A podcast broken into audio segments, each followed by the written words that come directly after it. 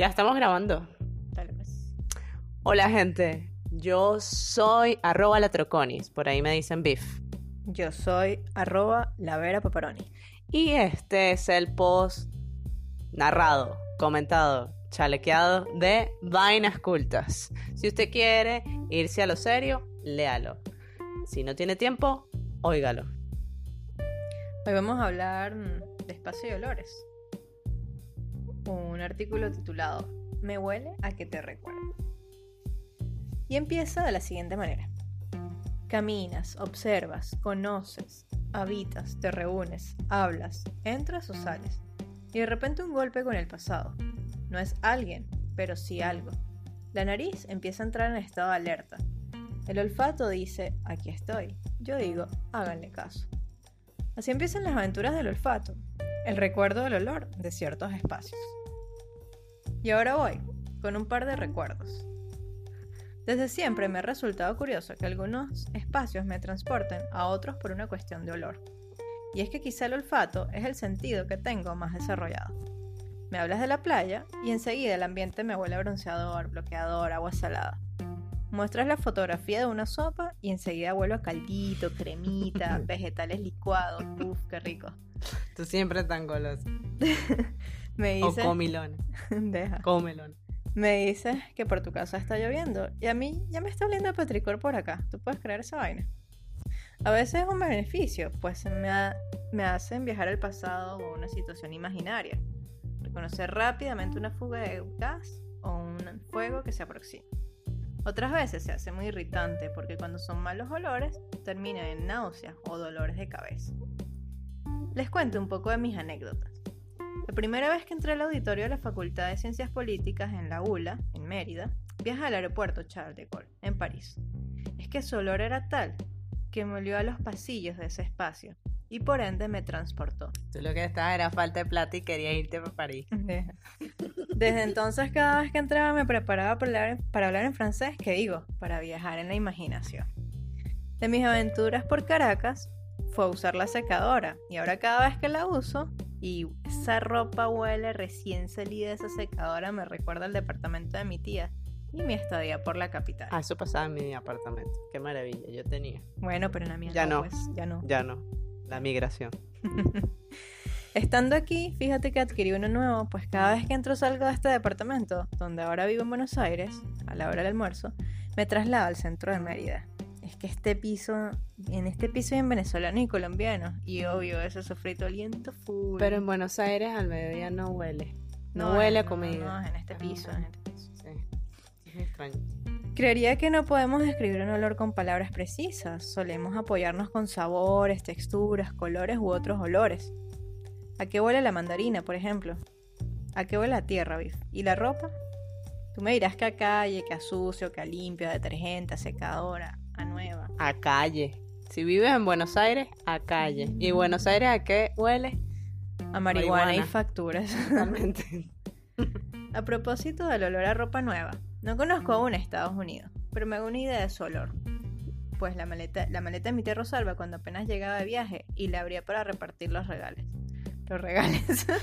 Los regales que son inclusivos. inclusivos. Son inclusivos los regales. Porque eran para todos les primes.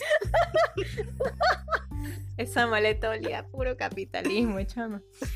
Este tema que me venía rondando lo lancé en un tweet, pues me encanta navegar en las redes, sobre todo en Twitter. Da la posibilidad de interactuar, aportar, aprender, de compartir contenido una y otra vez. Varias respuestas súper entretenidas. Por allá la Jeva que explica los chistes coincidió en que tampoco. Oh, epa, epa. La jeva que explica los chistes, arroba Mancilla. Claro, claro. Ella coincidió en que tampoco conoce USA, pero comparte ese mismo olor.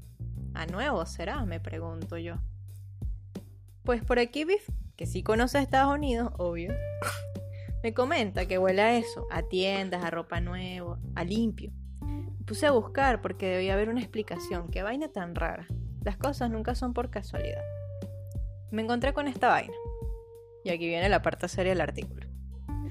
Desde el diseño interior se pueden crear espacios que a través de los olores alteren las aptitudes perceptivas de las personas, mejorando o empeorando la habitabilidad de los mismos.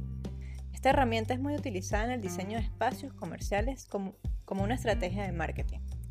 Importantes empresas encargan a químicos especializados la elaboración de aromas propios e intransferibles que identifiquen a sus marcas. Bueno, ya lo he hablado un poco con respecto a la venta del pan.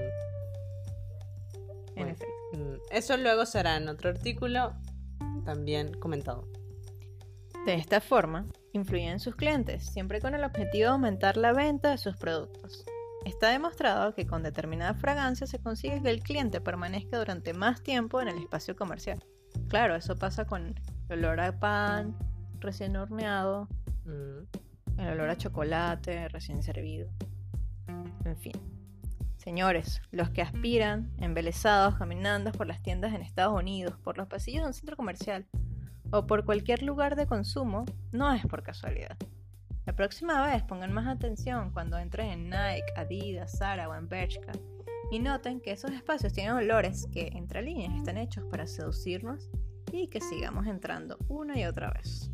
Bueno, y es que está todo elaborado para que la gente realmente eh, consuma, ¿ok? No en vano los colores, los olores, eh, la distribución. Pero esto de los olores es casi, no es, no es que sea casi imperceptible, es que no, no es No concientizado. es concientizado, exactamente. Y siempre estamos por ahí pendientes de un olor y nunca, nunca lo concientizamos. Ahora yo les cuento un poco sobre el olor como identificador. Los olores los relacionamos con los lugares y con las personas, y viceversa. El olfato, al ser el sentido que mejor maneja el recuerdo, guarda en nuestra memoria olores que fueron importantes o que de alguna manera calaron en nuestras vidas. Les dejo un dato, un dato que leí por ahí súper bien, interesante. El olor de alguien o algo nos puede incluso curar. Imagínense esta vaina. El olor de la persona que nos crió, la madre normalmente, nos da tranquilidad. Un estudio lo certificó evaluando el comportamiento de un niño. Cuando la madre lo dejaba solo, el niñito lloraba. Luego intentó dejarle una pieza de su ropa y en esta oportunidad el niño quedó calmadito y durmió tranquilito. Eso voy a hacer con Lucas. Cuando lo intenten nos avisan, pues capaz resulta también con Lucas, ¿no? Mira, que en las redes me compartieron anécdotas, historias, recuerdos que tenían que ver con la memoria olfativa. Que si la perfumería es duty free les recordaba a sus ex. Imagínate, cada vez que viaja, entonces Uy, no, no. Puede, no, no, no puede ser. no mal que no.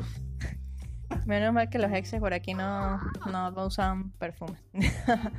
El olor del cigarro al papá. La Victoria's Secret de vainilla a los primeros días del propedéutico. Las arepas en el budar y las guayabas en la mata que les recuerda a la abuela. El café recién colado al hogar. Uf, eso es típico ese olor. es tu casa. Esa es mi casa. A mí me recuerdas a mis abuelos, que se paraban a las 5 de la mañana y a las 6 ya estaban hablando en la cocina y despertando a todo el mundo. Pero esa casa olía a café. La cal húmeda a la casa recién hecha la madre arquitecto. Mi mamá. Mi Ah. mamá, Viviana Moreno. Mira, fíjate que incluso alguien me dijo que empezó a trabajar en una nueva oficina fuera de Venezuela, alguien que emigró, y me dijo, te cito textual, el olor a carpetas y documentos guardados me llevaron a 20 años atrás, cuando hice mis pasantías. Y es que Biff, la nostalgia también se lleva en el olfato, y es que los aromas actúan como conectores emocionales de aquello que alguna vez existió. Aprendizaje emocional, le llama la psicóloga Regina Sullivan en el artículo Comfort Smelling de Rachel Hurst. Quizá el arraigo se respire. Así es, muchachos. Si les gustó el post, compartan, que eso enriquece. Y si más bien lo que quieren es una conversa, un café, comenten, que eso embellece. Muchas gracias por oírnos. Muchas gracias por leernos. Hasta la próxima. Chao.